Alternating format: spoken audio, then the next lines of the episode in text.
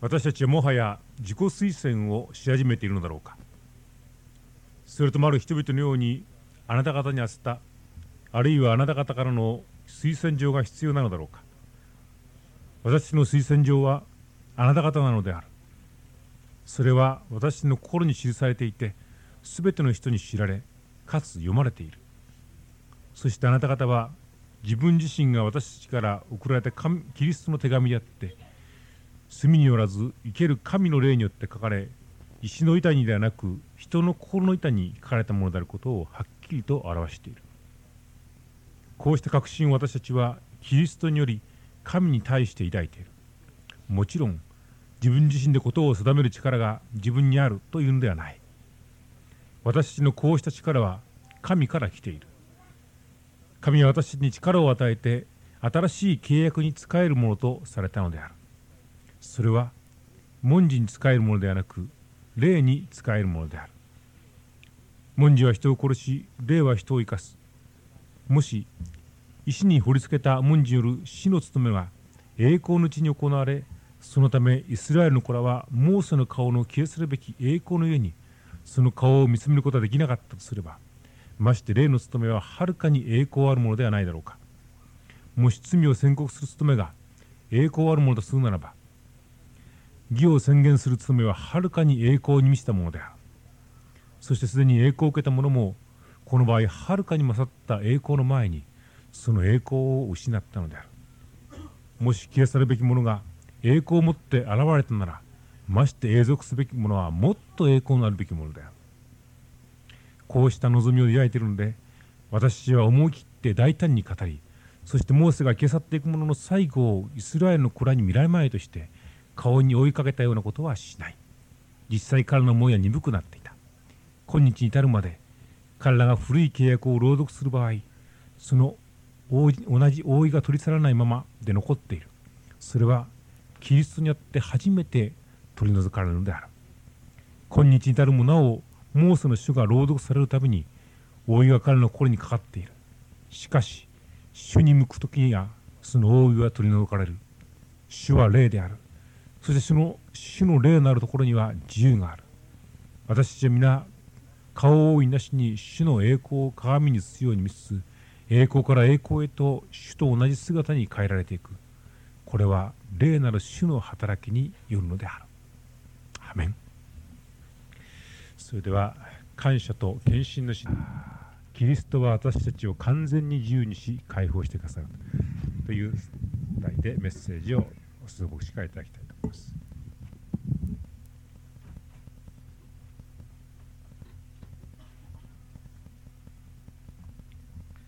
おはようございます、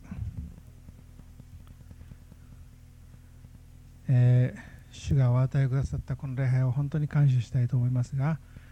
どうぞお互いに顔を見合わせて名前を知らない人だったらどうぞ名前を聞いてですね確認してください。じゃあおはようございます。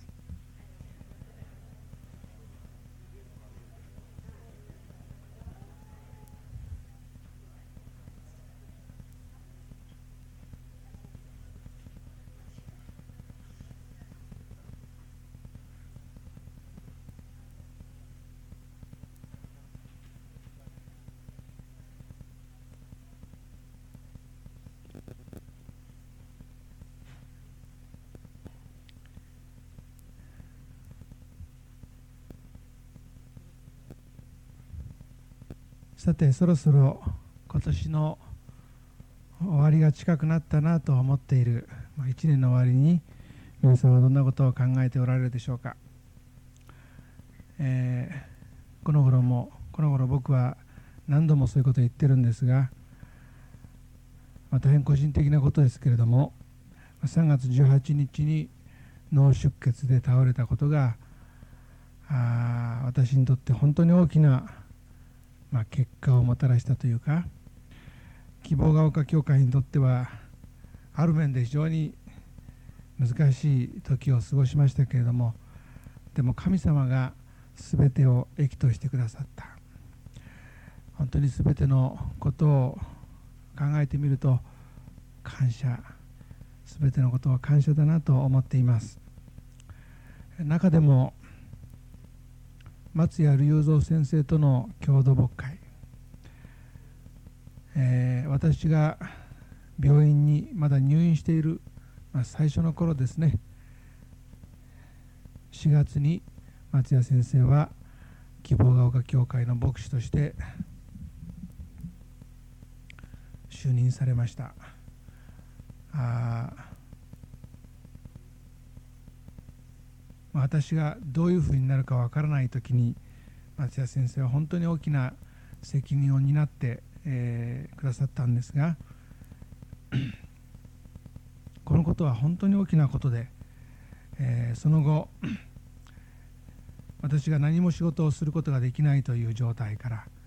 少しずつ仕事をすることができるというか仕事をさせてもよろしいという状態そして現在に至るまでまだ まあ完全に、え治ったと言えませんけれども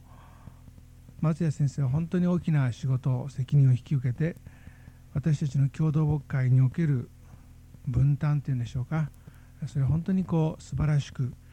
できていることを心から主に感謝したいと思います、えー、まあ、病気のことを申し上げたんですが第第一礼拝でも申し上げましたけれども、吉崎直美先生が今いつ既得になってもおかしくないという状態。今すぐ既得というのではないんですけれどもいつでももうすぐに既得になるという非常に厳しい状態にあります、えー、金曜日に私はあ本当に久しぶりと言ってはいけないんですけれども直美先生のところを訪れました、えー、直美先生は 本当に信仰の確信信仰の確かさに立っています。多くの方たちが病院でこの7年の間直美先生を通して影響を受けて導かれたと聞いています。昨日おとといその恵子さんと娘の恵子さんと話したんですがお母さんがある時ずっと黙っていたんだけども突如として口を開いて「お祈りは感謝でしょ一言だけ言われたっていうですね、えー、お祈りは感謝である。主の御心を感謝する。主の御恵みを感謝する。恵子さんはこのことを通して本当に何々してくださいという祈りはよりも本当に神様の導き神様の支えを感謝して祈ると言っていました。さて今日の聖書の箇所ですがコリント人への第2の手紙の3章。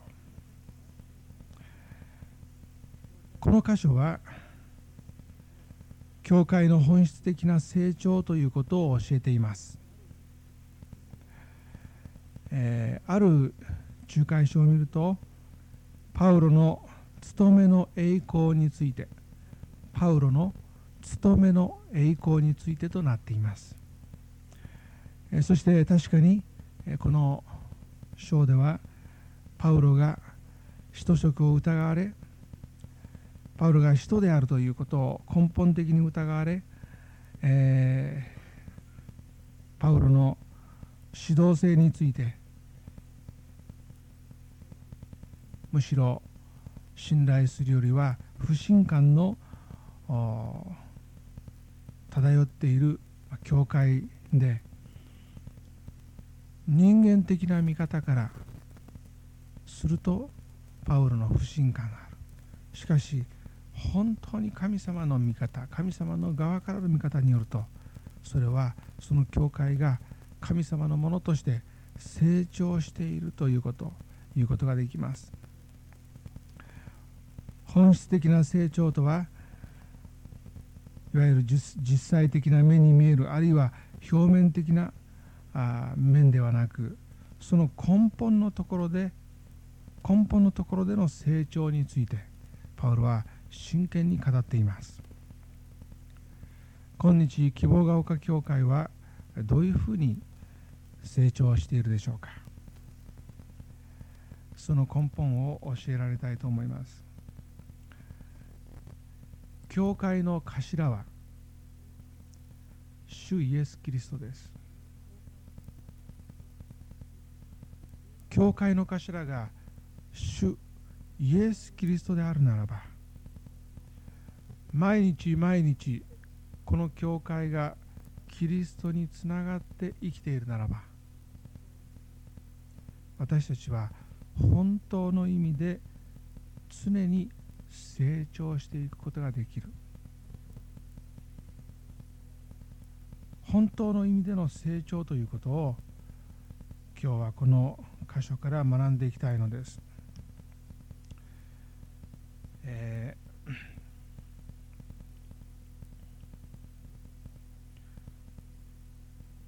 3章のところ開けていただいただいてますか？少し2章の14節と17節を読んでみたいと思います。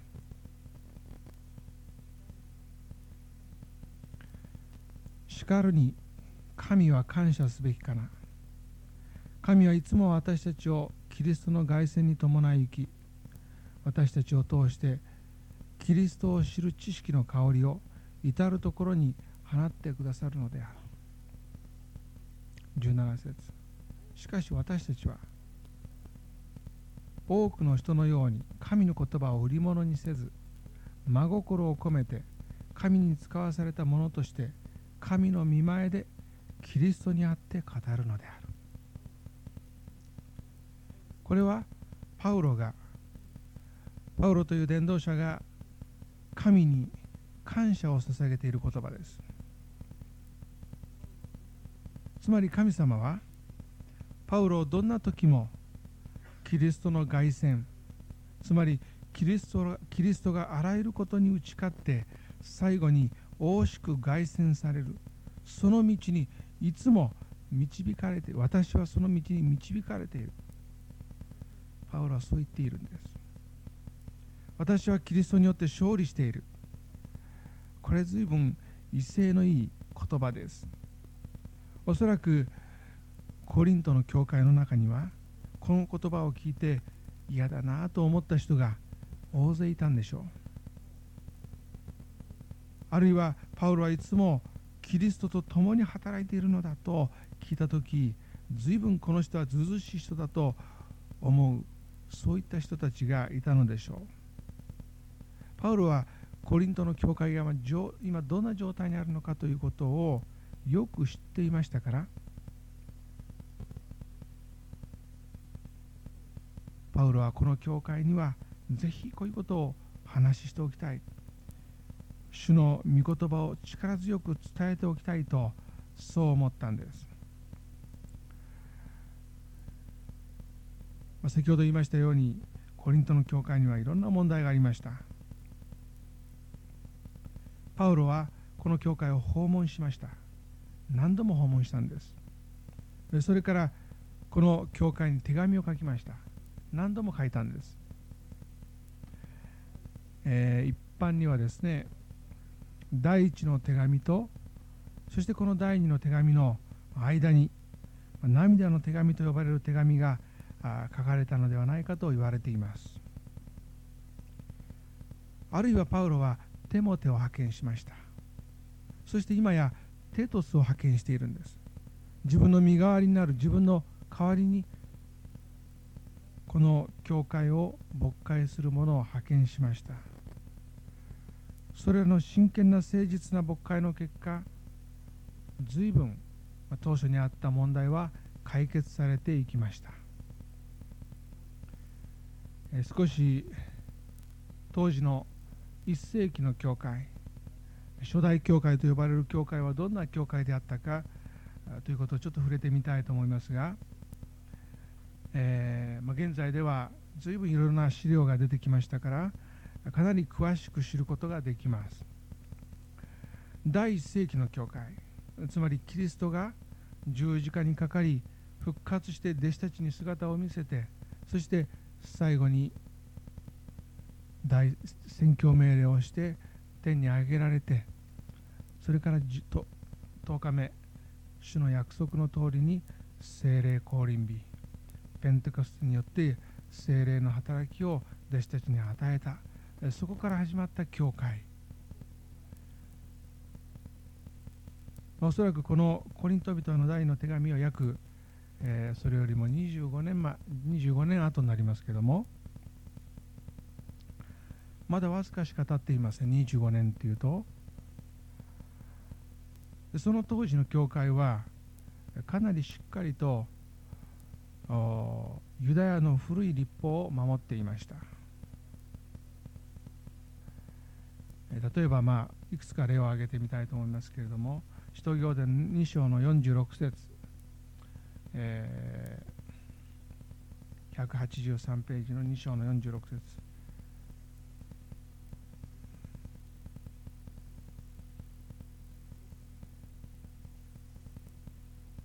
そして日々日々心を一つにして絶えず宮詣をなし家ではパンを裂き喜びと真心を持って食事を共にし神を賛美しすべての人に好意を持たれていた。これは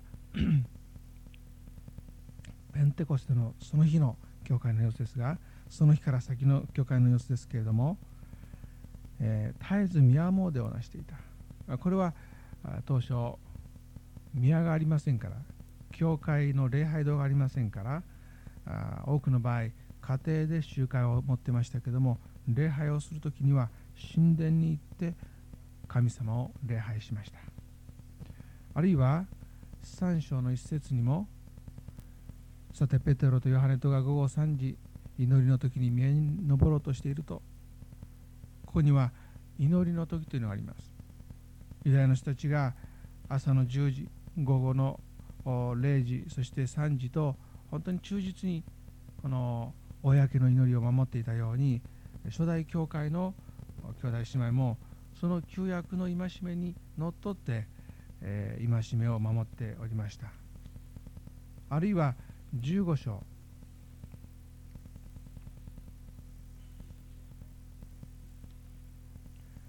15章の20節。207ページ。ここはあいわゆる15ごめんなさい。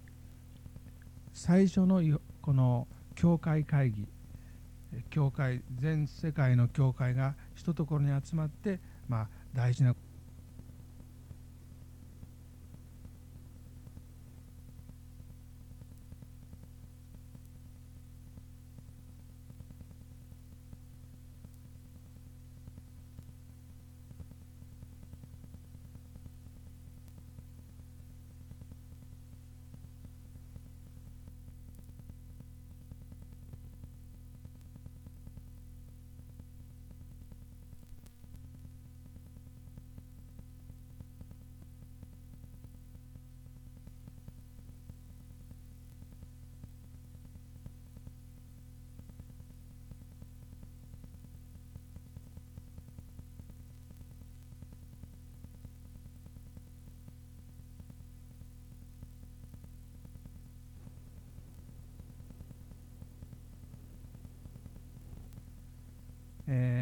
でもやはりこの会議教会の会議で決められたことが古い戒めの中から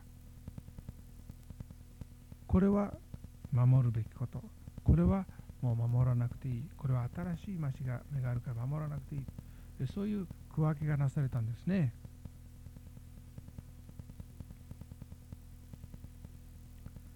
人々は新しく選ばれた神の民つまりエクレーシア。エクレーシアというのは教会と訳されていますけどもこれはイエス・キリストによって召された神の民という意味です。神の民。そういうふうに呼ばれてきたことを自分たちも自覚してエクレシアと呼んでいました。ところが時に古い立法を守るためにイエス様の教え福音がないがしろにされるされることがあったんです。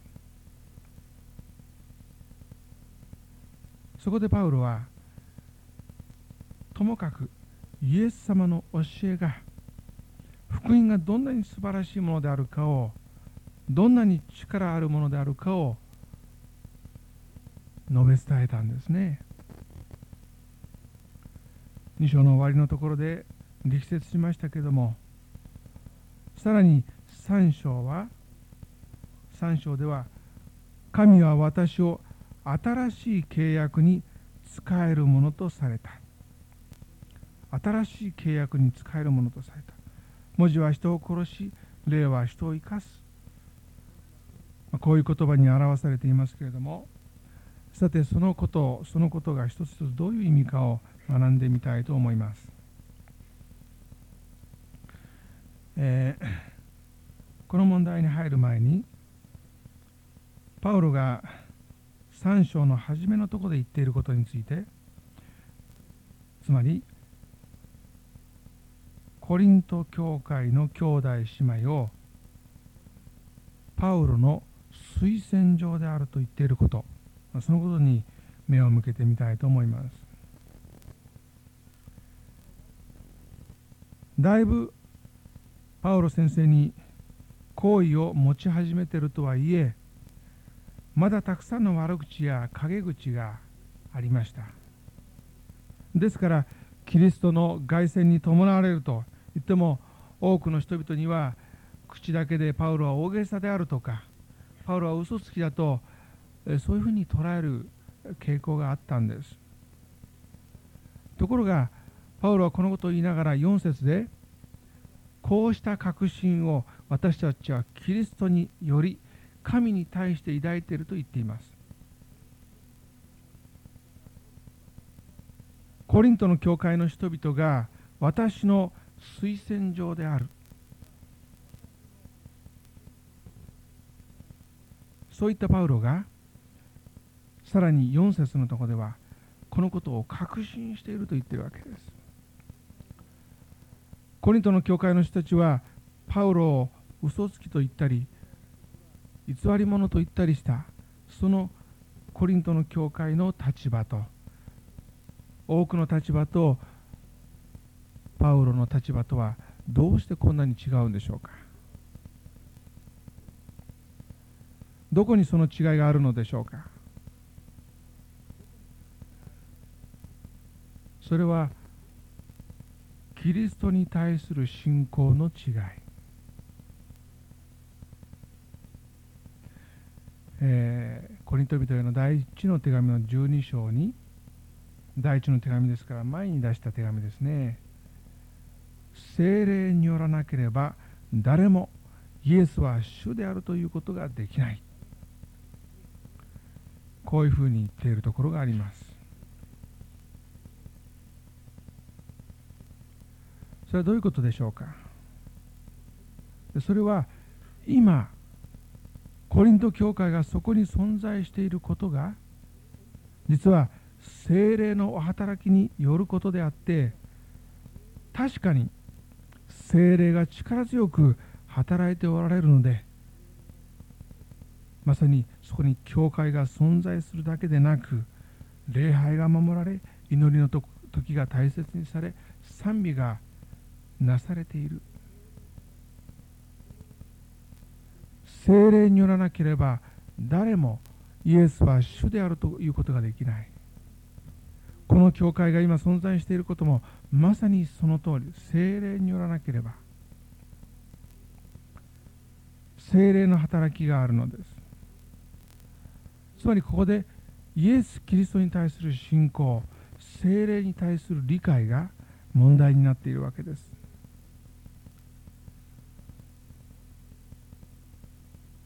まあ、精霊というと少し分かりにくいという方もおられるかもしれませんね。精霊というよりは精霊様精霊様と言った方がいいかもしれません。精霊と言っても精霊を重んじ尊敬し心から敬っているならばそれは構わないんですけれども精霊様と言った方が分かりやすいかもしれませんね。つまり人格的なお方としての精霊精霊様です、え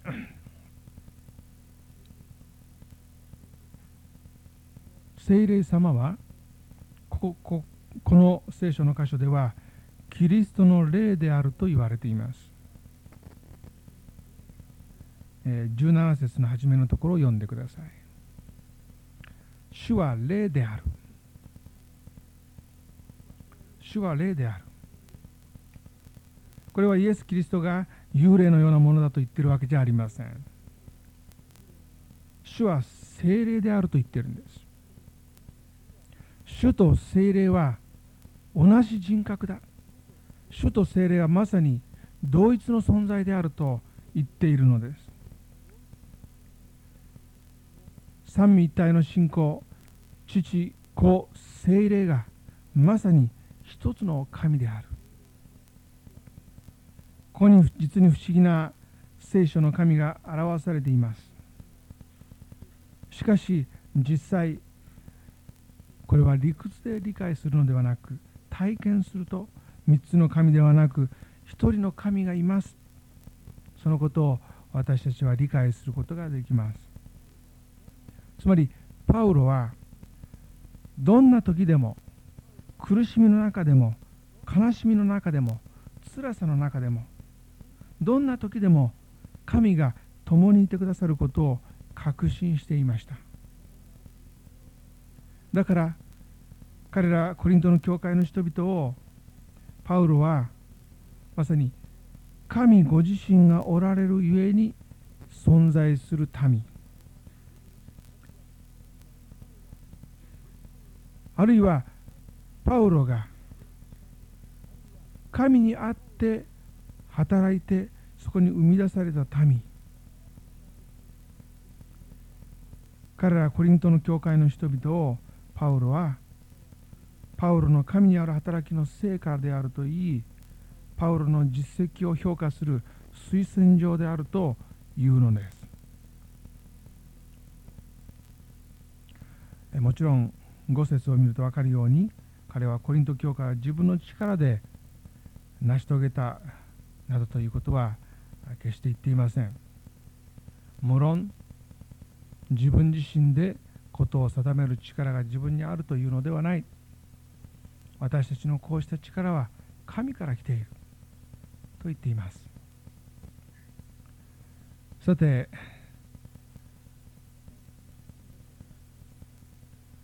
私は神は私を新しい契約に使えるものとされた。と書いてあるこの6節の言葉をえー、少し味わってみたいと思いますが。これは神様がパウロを古い契約のために召されたのではなく神と人と人々の間に結ばれる新しい契約。新しい契約約束。つまり別の言葉で言うならば和解の契約幸福の知らせ。すなわち福音のために召されたということを意味しています。6節のところではさらに文字は人を殺し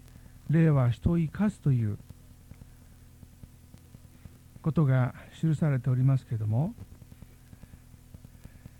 文字というのは旧約聖書の中の立法ということを表しています。しかしここで文字は人を殺しというのは立法が人を殺す殺すということに重点が置かれているのではありません。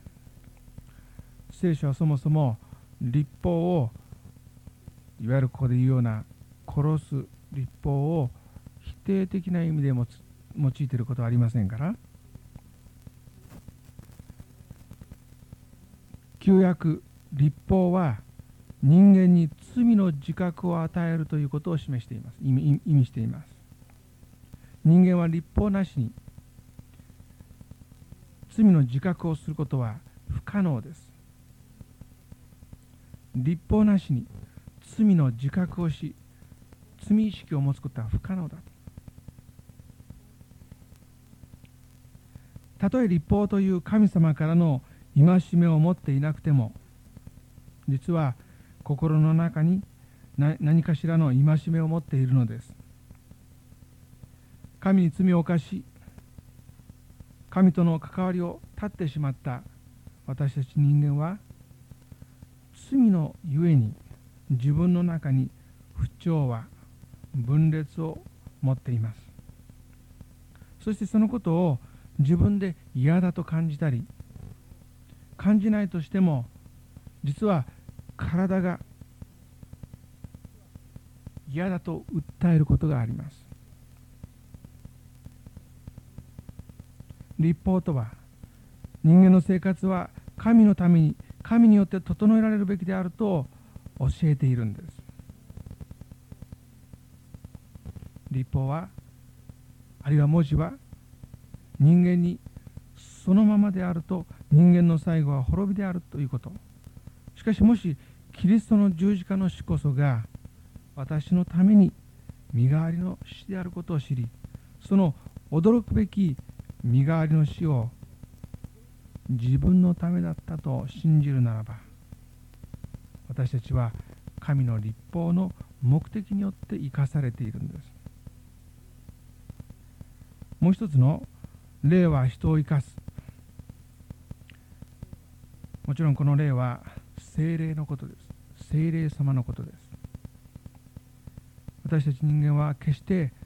正しいことをすることも考えることもできません。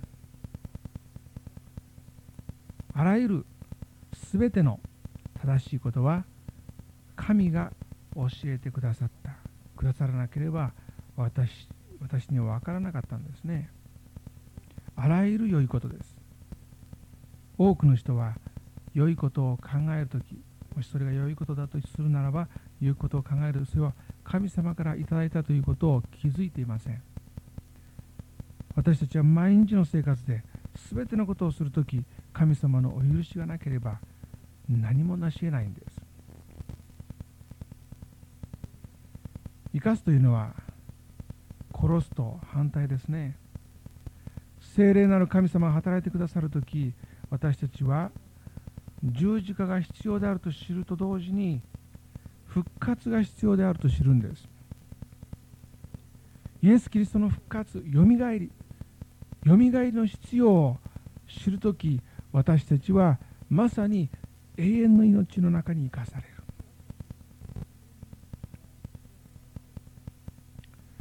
これはパウロの務めとして述べられています。罪を宣告する務めと義を宣告する務めである。もし罪を宣告する務め務めがあったとしてもそれは究極的には許しに向かって働いているのです。故にそれは実に栄光ある務めです。しかし義を宣告する務めはさらに栄光ある務めです。それは罪あるものを大きな贖いによってつまりあなたのために十字架の上に非常に大きなイエス・キリストという捧げ物犠牲の捧げ物が捧げられたそのことが罪の報いとしてあなたが罪のために罪のために死ななくても済むんだよ。これらの偉大な恵みが与えられていることを教えられています。さて、え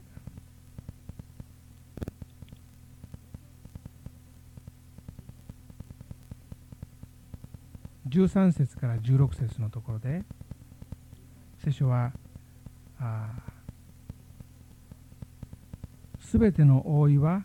キリストにあって取り除かれる。と主に向く時その覆いは取り除かれる。ということが書いてあります。キリストにあってということはもう一つ主に向く時という言葉で置き換えられていますが聖霊の働きによってイエス・キリストは主であると告白することができる。つまりここでは私たちの心の態度が主に向く時と進められていますけれどもこの主に向く時というのはこれはあ主としていつも悔い改め悔い改めのことを主に向くという言い方をします。精霊によって主の霊が働くときに私たちはキリストにあって全てのことを見ることができる。主の御言葉に対することができる。精霊によって私たちは主に向くことができる。主の霊精霊のあるところには全く自由があると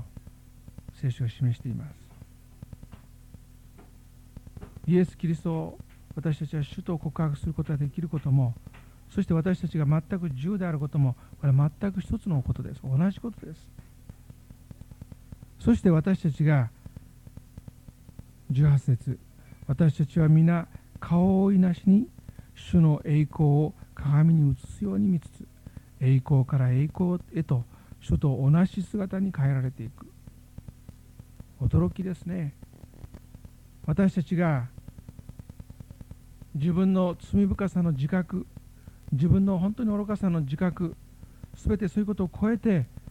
キリストにあって私たち許され完全に義とされている。そして私たちはますますキリストに近くされていくんだ。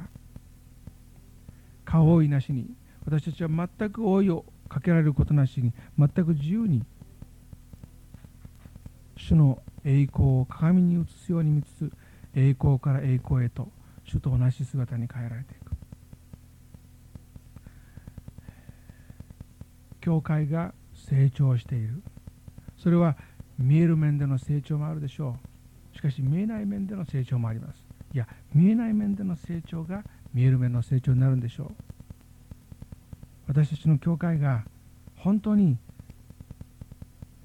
見えない面で精霊によって成長させていただくときに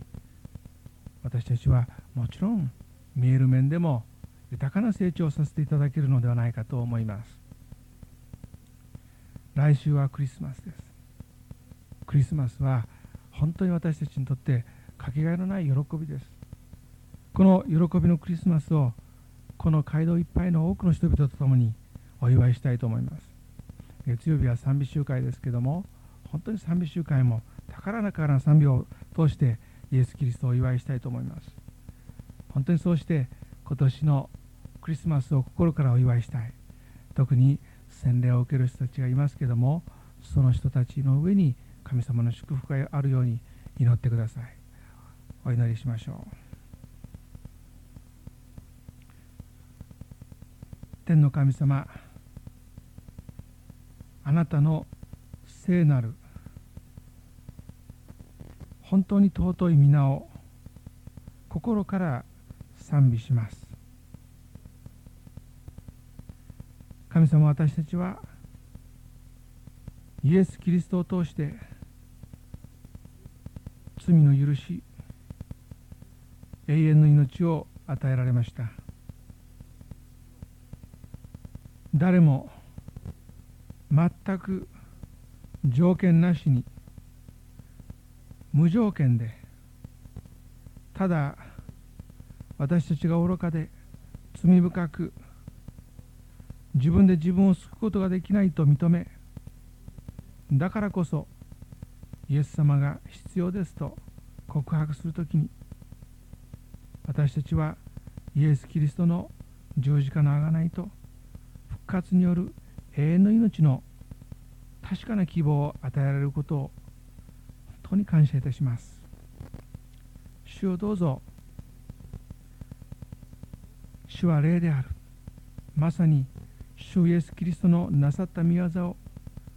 聖霊様が今私たちの中に実現してくださることを信じ主の霊によって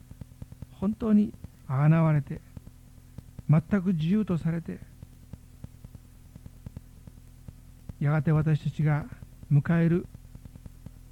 再臨の時に心からイエス・キリストを崇め天の御国に迎えられますように。そのことを心からお祈りします。今日私たちはこの礼拝において豊かな恵みを与えられました。心から感謝いたします。どうぞ兄弟姉妹一人一人があなたの恵みの中で今週1週間本当に一生懸命に主の御業に励み主の恵みの中を歩むことができますように導いてください心から感謝と賛美をイエス・キリストの皆によってお祈りいたします。アーメン